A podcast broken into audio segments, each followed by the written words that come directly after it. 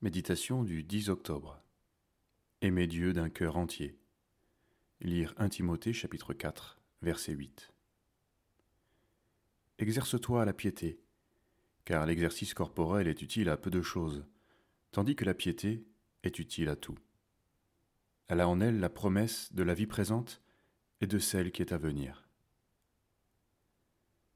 La véritable piété est plus grande et plus efficace, même pour le corps, que l'exercice physique.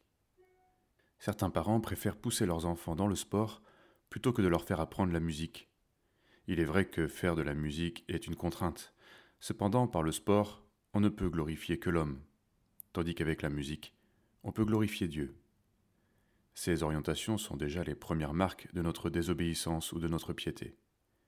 Sommes-nous plus soucieux de la force et de la santé du corps que de la gloire de Dieu? Ceci explique que nous soyons si peu confiants dans les interventions de Dieu pour la santé de nos petits, mais aussi si peu préoccupés de leur vie spirituelle.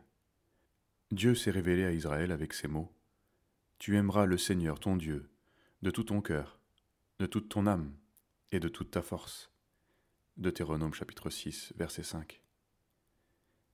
Les chrétiens sont appelés à aimer Dieu ainsi et à transmettre cet amour à leurs enfants.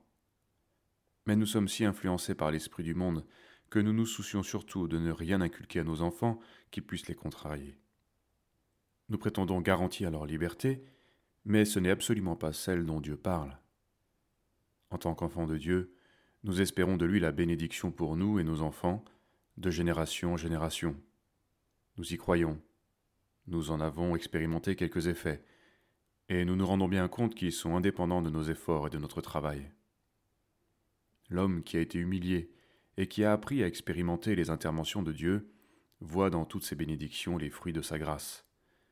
Demeurons donc dans cette orientation. Je vous ai donné un pays que vous n'avez point cultivé, des villes que vous n'avez point bâties et que vous habitez, des vignes et des oliviers que vous n'avez point plantés et qui vous servent de nourriture. Maintenant, craignez l'Éternel et servez-le avec intégrité et fidélité. Josué 24, versets 13 et 14.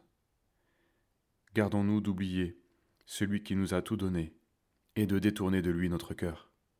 Servons notre Dieu d'un cœur sans partage, sans qu'aucun domaine de notre vie n'y échappe.